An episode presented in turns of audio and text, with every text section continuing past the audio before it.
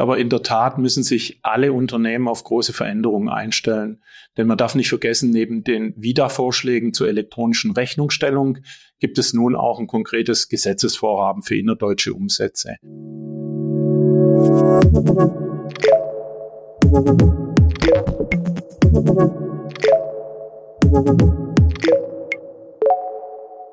Herzlich willkommen zum RSM Ebner Stolz Mittelstandstalk. In diesem Podcast geht es um Themen, die mittelständische Unternehmen bewegen. Mein Name ist Eva Brendel, ich bin Redakteurin bei FAZ Business Media. Heute geht es um die E-Rechnung. Im Koalitionsvertrag hat die Ampelkoalition das Ziel formuliert, den Umsatzsteuerbetrug zu bekämpfen und das Mehrwertsteuersystem zu modernisieren. Mit dem Wachstumschancengesetz soll jetzt eine verpflichtende E-Rechnung für Umsätze zwischen inländischen Unternehmern eingeführt werden. Das heißt konkret, inländische Unternehmen müssen voraussichtlich ab dem 01.01.2025 in der Lage sein, E-Rechnungen zu empfangen. Die Ausstellung von Rechnungen im Papierformat oder auch in ganz anderen Rechnungsformaten wäre dann grundsätzlich nur noch bis zum 31.12.2025 zulässig. Doch nicht nur auf nationaler, auch auf europäischer Ebene tut sich etwas, denn es gibt auf europäischer Ebene die Initiative VAT in the Digital Age. Damit soll das Mehrwertsteuersystem modernisiert werden.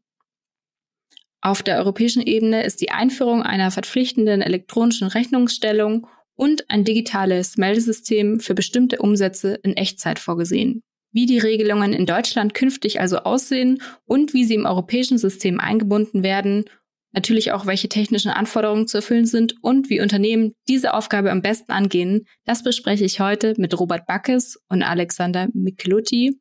Beide sind Steuerberater und Umsatzsteuerexperten bei RSM Ebner Stolz. Herzlich willkommen. Hallo. Hallo.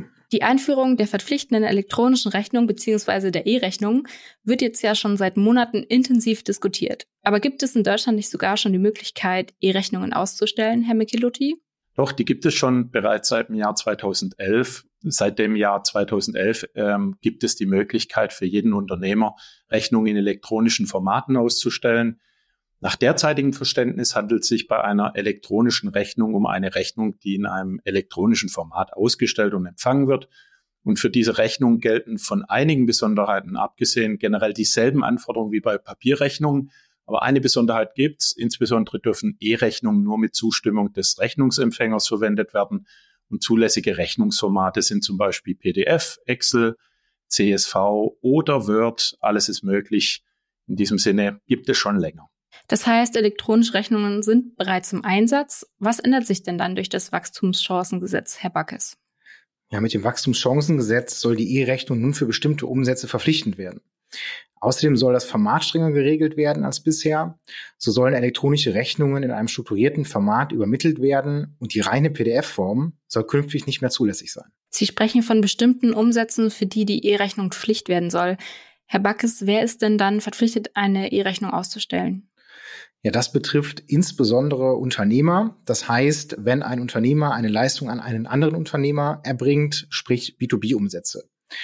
Leistende Unternehmer und Leistungsempfänger müssen dabei auch in Deutschland ansässig sein. Das heißt, das Ganze gilt erstmal nicht grenzüberschreitend. Mit anderen Worten ähm, gesagt, die E-Rechnung wird verpflichtend für im Inland steuerbare Umsätze zwischen dem Inland ansässigen Unternehmern. Was heißt es dann konkret, Herr Michelotti? Für wen gilt die E-Rechnungspflicht und für wen auch gleichzeitig nicht? Ja, wie Robert Backes schon gesagt hat, äh, im Inland ansässig müssen wir uns erstmal anschauen. Und im Inland ansässig heißt eigentlich nichts anderes, wie dass der Unternehmer äh, seinen Sitz, seine Geschäftsleitung oder eine am Umsatz äh, beteiligte Betriebsstätte äh, hat, die sich im Inland befindet. Wenn es keinen Sitz oder Geschäftsleitung gibt, das ist meistens bei ähm, Einzelunternehmern der Fall, wird auf den gewöhnlichen Aufenthalt oder Wohnsitz abgestellt. Dann müssen wir noch nachschauen, was ist denn eigentlich ein ausländischer Unternehmer? Und das sind eigentlich alle die, ähm, die auch wirklich diese im Inland ansässig eben nicht erfüllen. Es können auch äh, grundsätzlich ja auch äh, registriert sein äh, im Inland, ohne dass sie ansässig sind. Aber die fallen ja eben dann nicht unter die E-Rechnungspflicht. Und insgesamt äh, kann man sagen, auch für grenzüberschreitende Umsätze ist es nach derzeitigem Stand äh, noch keine Pflicht, eine E-Rechnung zu erstellen. Auch da gibt's ähm, keine Verpflichtung für die jeweiligen Unternehmer. Und ab wann sollen diese Regelungen für Unternehmer dann gelten? Also die E-Rechnungsstellung soll nach derzeitigem Stand des Gesetzgebungsverfahrens ähm, Verfahrens grundsätzlich bereits ab 1.1.2025 verpflichtend sein. Da die kurze Frist für die Umstellung seitens der Wirtschaft kritisiert wurde, äh, wurden auch spezielle Übergangsregelungen vorgesehen. So ist es zum Beispiel möglich, bis zum 31.12.2025 für in 2025 auf, äh, ausgeführte Umsätze weiterhin andere Rechnungsformate einschließlich der Papierrechnung zu verwenden. Außerdem kann bis zum 31.12.2027 für den in den Jahren 2026 äh, und 2027 ausgeführten Umsatz jeweils mit Zustimmung des Rechnungsempfängers auch ein anderes Rechnungsformat verwendet werden, äh, sofern die ausgestellte Rechnung über das sogenannte EDI-Verfahren übermittelt wird. EDI steht dafür für Electronic Data Interchange und ist ein Sammelbegriff für den Datenaustausch äh, unter Nutzung elektronischer Transferverfahren, bei denen Dokumente äh, wie eben Rechnungen in Form von strukturierten Daten ohne manuellen Eingriff zwischen Sender und Empfänger übermittelt werden. Das EDI-Verfahren ist äh, auch heute bereits äh, bei der Übermittlung von E-Rechnungen im Einsatz. Das gilt vor allen Dingen äh, im, auch vor allen Dingen auch im Automotive-Bereich. Zu beachten ist, auch wenn es Übergangsregelungen für das Ausstellen von E-Rechnungen gibt, müssen wir derzeit davon ausgehen, dass ab 2025 die Zustimmungspflicht für das Empfangen von E-Rechnungen fallen wird. Also müssen Unternehmer voraussichtlich ab dem 01.01.2025 E-Rechnung empfangen können. Diese gesamten Zeitvorgaben basieren allerdings auf dem Regierungsentwurf des Wachstumschancengesetzes, das die gesetzliche Grundlage für die Einführung der nationalen E-Rechnungspflicht enthält. Zu diesem Regierungsentwurf liegt nunmehr die Stellungnahme des Bundesrates vor, in der unter anderem gefordert wird, dass die Einführung dieser verpflichtenden E-Rechnung um zwei Jahre auf den 01.01.2027 verschoben wird. Ob die Bundesregierung dieser Forderung nachkommen wird, ist derzeit noch offen. Daher kann ich eigentlich nur äh, jedem Unternehmer äh, empfehlen, sich von der verpflichtenden Einführung der E-Rechnung aktuell noch ähm, auf den 01.01.2025 zu konzentrieren. Herr Backes, man kann sich ja vorstellen, mit den neuen Vorgaben ähm, ist sicherlich auch ein großer technischer Aufwand verbunden. Gilt es dann generell für alle Unternehmer und müssen auch Privatpersonen E-Rechnungen empfangen können? Die E-Rechnungspflicht, die gilt nur für Rechnungen zwischen innerlichen Unternehmern. Für Leistungen an Privatpersonen muss keine E-Rechnung verwendet werden. Wenn der Leistungsempfänger, also die Privatperson, dem Ganzen zustimmt, kann aber eine E-Rechnung verwendet werden. In der Praxis wird das wahrscheinlich nicht so sehr relevant sein, ähm, da die Privatpersonen mit diesen E-Rechnungen nicht so viel anfangen können. Für umsatzsteuerliche Kleinunternehmer gilt keine generelle Ausnahme. Es gibt aber ähm, eine weitere Übergangsfrist und das ist für Unternehmer, deren Gesamtumsätze im vorangegangenen Kalenderjahr nicht mehr als 800.000 Euro betragen haben. Die profitieren von einer verlängerten Übergangsfrist, bevor sie dann verpflichtend E-Rechnungen ausstellen müssen. Ähm, nach dem derzeit im Regierungsentwurf des Wachstumschancengesetzes vorgegebenen Zeitpunkt sollen die die Möglichkeit haben, dass erst ab dem 01.01.2027 E-Rechnungen ausgestellt werden müssen, anstatt wie es bisher vorgesehen war oder wie es bei anderen Unternehmen vorgesehen ist, zum 1.1.26. Und was ist so eine E-Rechnung technisch gesehen überhaupt? Also wo liegen die Unterschiede zu bereits bekannten E-Rechnungsformaten? Ja, nach der vorgesehenen Definition aus dem Wachstumschancengesetz handelt es sich bei einer E-Rechnung um eine Rechnung, die in einem strukturierten elektronischen Format ausgestellt wird. Sie muss auch in diesem Format übermittelt und empfangen werden können. Außerdem muss sie eine elektronische Verarbeitung ermöglichen.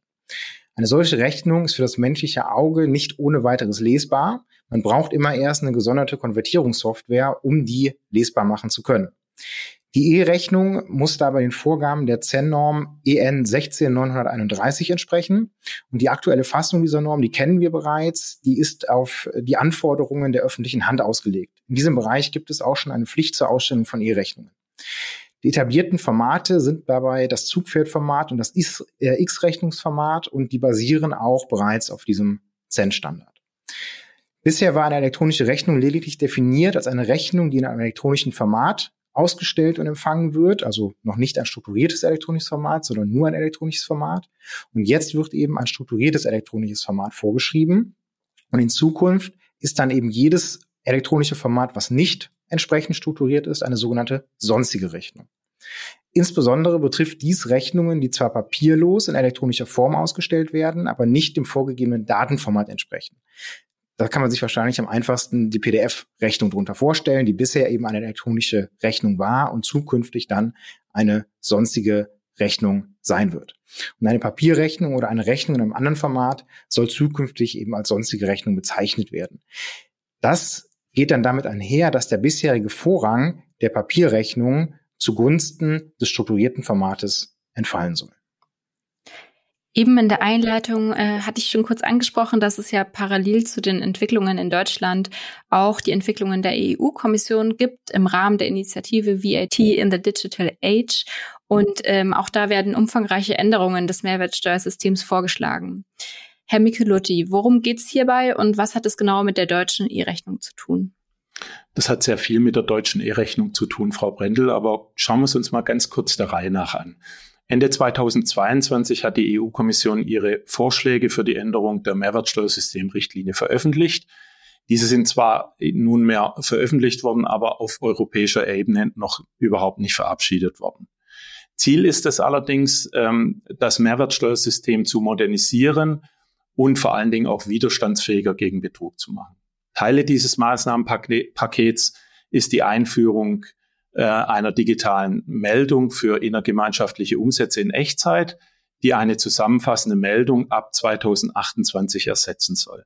Grundlage für das Meldesystem sollen dann die elektronischen Rechnungen, die sogenannte E-Invoicing sein.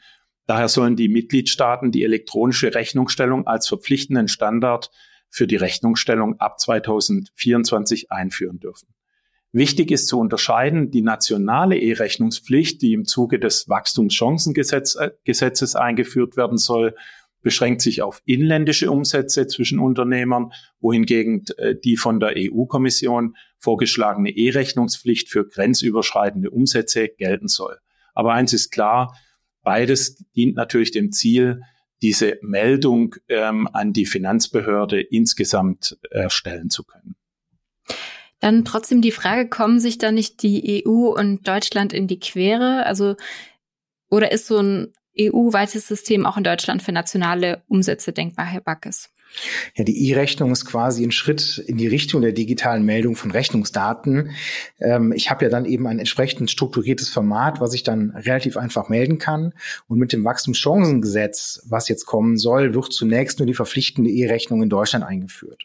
Aus der Begründung des Gesetzesentwurfs, äh, wenn man da reinguckt, ergibt sich aber, dass die E-Rechnung im Vorgriff auf die spätere Einführung eines bundeseinheitlichen elektronischen Meldesystems umgesetzt wird. Und dieses Meldesystem soll dazu dienen, Rechnungen zu erstellen, auf Plausibilität zu prüfen und weiterzuleiten. Außerdem sollen die relevanten Meldedaten an staatliche Stellen übermittelt werden, also ähnlich wie bei den Wiederplänen auf EU-Ebene.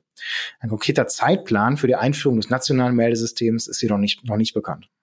Für mich hört es sich jetzt trotzdem wie eine Mammutaufgabe für die Unternehmen an. Also bei einer E-Rechnung gibt es ja dann hohe Anforderungen an die Automatisierung und Digitalisierung der umsatzsteuerlichen Prozesse von Unternehmen. Ähm, liegen denn bei den Unternehmen bereits die Voraussetzungen hierfür vor, Herr Michelotti? Ja, das ist unterschiedlich, aber in der Tat müssen sich alle Unternehmen auf große Veränderungen einstellen. Denn man darf nicht vergessen, neben den WIDA-Vorschlägen zur elektronischen Rechnungsstellung gibt es nun auch ein konkretes Gesetzesvorhaben für innerdeutsche Umsätze. Ähm, dieses Gesetzesvorhaben liegt ja nun mit dem Wachstumschancengesetz vor und die Unternehmen sollten sich zeitnah mit den geplanten Änderungen auseinandersetzen. Und wie sollten sich Unternehmen auf dieses Mammutprojekt aus Ihrer Sicht am besten vorbereiten? Naja, nunmehr haben wir ja nur einen Gesetzesentwurf ähm, vorliegen. Deshalb kann man sich eigentlich äh, zunächst mal nur rudimentär darauf vorbereiten. Aber im Zuge dieser äh, Vorbereitung und dieser Umstellung äh, sollte seitens der betroffenen Unternehmen zunächst eine sorgfältige Analyse der bisherigen Abrechnungs- und Rechnungseingangsprozesse erfolgen, um überhaupt mal abzuschätzen, in welchem Umfang technische und personelle Ressourcen erforderlich sind um diese Prozesse, an die äh, der Gesetzgeber ähm, ja äh, dran knüpft, in ein voll digitalisiertes System einzufügen. Manche Unternehmen sind bereits im Ausland, wie etwa in Italien, Frankreich oder vielleicht auch Ungarn, äh, tätig und sind da mit den jeweiligen E-Rechnungspflichten bereits konfrontiert, die deutlich umfangreicher sind als in Deutschland, sodass der Umstellungsaufwand für diese Unternehmen sicher kleiner sein wird als bei Unternehmen, die bisher noch überhaupt nicht in solchen Ländern vertreten sind oder sogar noch nur mit Papierrechnungen arbeiten. Wichtig ist, dass aktuell ab 2025 die Voraussetzungen gegeben sein müssen, so ist der Stand nach dem Wachstumschancengesetz bislang, dass E-Rechnungen empfangen werden können. Also die entsprechenden Schnittstellen äh, sollten in den jeweiligen Betrieben dann auch vorhanden sein. Wenn wir jetzt nochmal auf die Seite der Gesetzgeber und der Finanzverwaltung schauen, haben die denn schon ihre Hausaufgaben vollständig gemacht und auch die technischen Rahmenbedingungen vollständig vorgegeben, Herr Backes? Ja, schön wär's, aber leider haben Gesetzgeber und Finanzverwaltung bisher die technischen Rahmenbedingungen noch nicht festgelegt. Allerdings hat die Finanzverwaltung kürzlich gegenüber den großen Wirtschaftsverbänden bereits verlauten lassen, dass wohl X-Rechnungen und Rechnungen im Zugpferdformat grundsätzlich den neuen Anforderungen an eine E-Rechnung genügen sollen. Außerdem wird von einer technischen Lösung gearbeitet, die ermöglicht, das etablierte EDI-Verfahren auch zukünftig über Übergangsregelungen hinaus weiter nutzen zu können, was sicherlich den, den großen Unternehmen zugutekommt. Abzuwarten bleibt, inwiefern für die E-Rechnungsprozesse kostenlose staatliche IT-Anwendungen zur Verfügung gestellt werden, was natürlich insbesondere für KMUs, also kleine und mittlere Unternehmen, relevant wäre. Aus Sicht der Wirtschaftsverbände ist dann ein möglichst einheitliches Meldesystem für nationale und innergemeinschaftliche Umsätze wünschenswert. Daher sollte sich die Ausgestaltung des nationalen Meldesystems an den europäischen Wiedervorschlägen orientieren. Also man kann auf jeden Fall damit rechnen, dass ein gewisser Aufwand sowohl bei der Finanzverwaltung als auch in den Unternehmen bei der Implementierung zu warten ist. Ähm, trotzdem, Herr Michelutti, bietet die E-Rechnung denn auch Vorteile?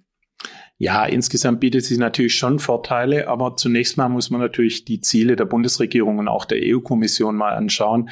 Die haben ja eigentlich nur zwei Ziele. Zum einen Bekämpfung von dem Umsatzsteuerbetrug.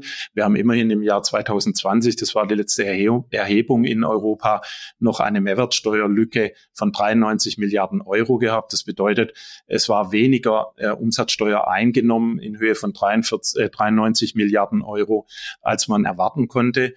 Und als zweiten Punkt äh, will man natürlich auch ähm, das gesamte Mehrwertsteuersystem modernisieren und digitalisieren. Beide Ziele sind natürlich zu begrüßen, aber haben auch einen Effekt für die ähm, Unternehmen. Die E-Rechnung hat nämlich das Potenzial, erheblich die Digitalisierung der gesamten, gesamten Volkswirtschaft ähm, voranzubringen. Ferner bietet die geforderte Automatisierung und Digitalisierung der Rechnungsverarbeitung erhebliche Potenziale zur Effizienzsteigerung und Zeitersparnis der Rechnungsempfänger kann beispielsweise die Daten medienbruchfrei weiterverarbeiten und der Rechnungsaussteller kann natürlich bei einer schnelleren Bearbeitung der Rechnung auch ähm, äh, erwarten, dass seine Rechnung schnell bezahlt wird. Ein Beispiel gibt es aus Ungarn. Ein Kollege hat uns mal berichtet, bei denen ist das System ja schon implementiert. Wenn er etwas beim Bäcker holt für sein Unternehmen, beispielsweise für eine Besprechung, ähm, äh, hat er da einiges an, an Süßigkeiten und ähnliches gekauft, dann gibt er schon seine Nummer an, geht hoch in sein Büro mit den süßen Stückchen und was passiert, wenn er äh, von der Finanzbehörde äh, dann diese Rechnung abruft? Er sieht sie sofort, er kann sie sofort verarbeiten, macht schon einen Buchungs- und einen äh, Zahlungsvorschlag.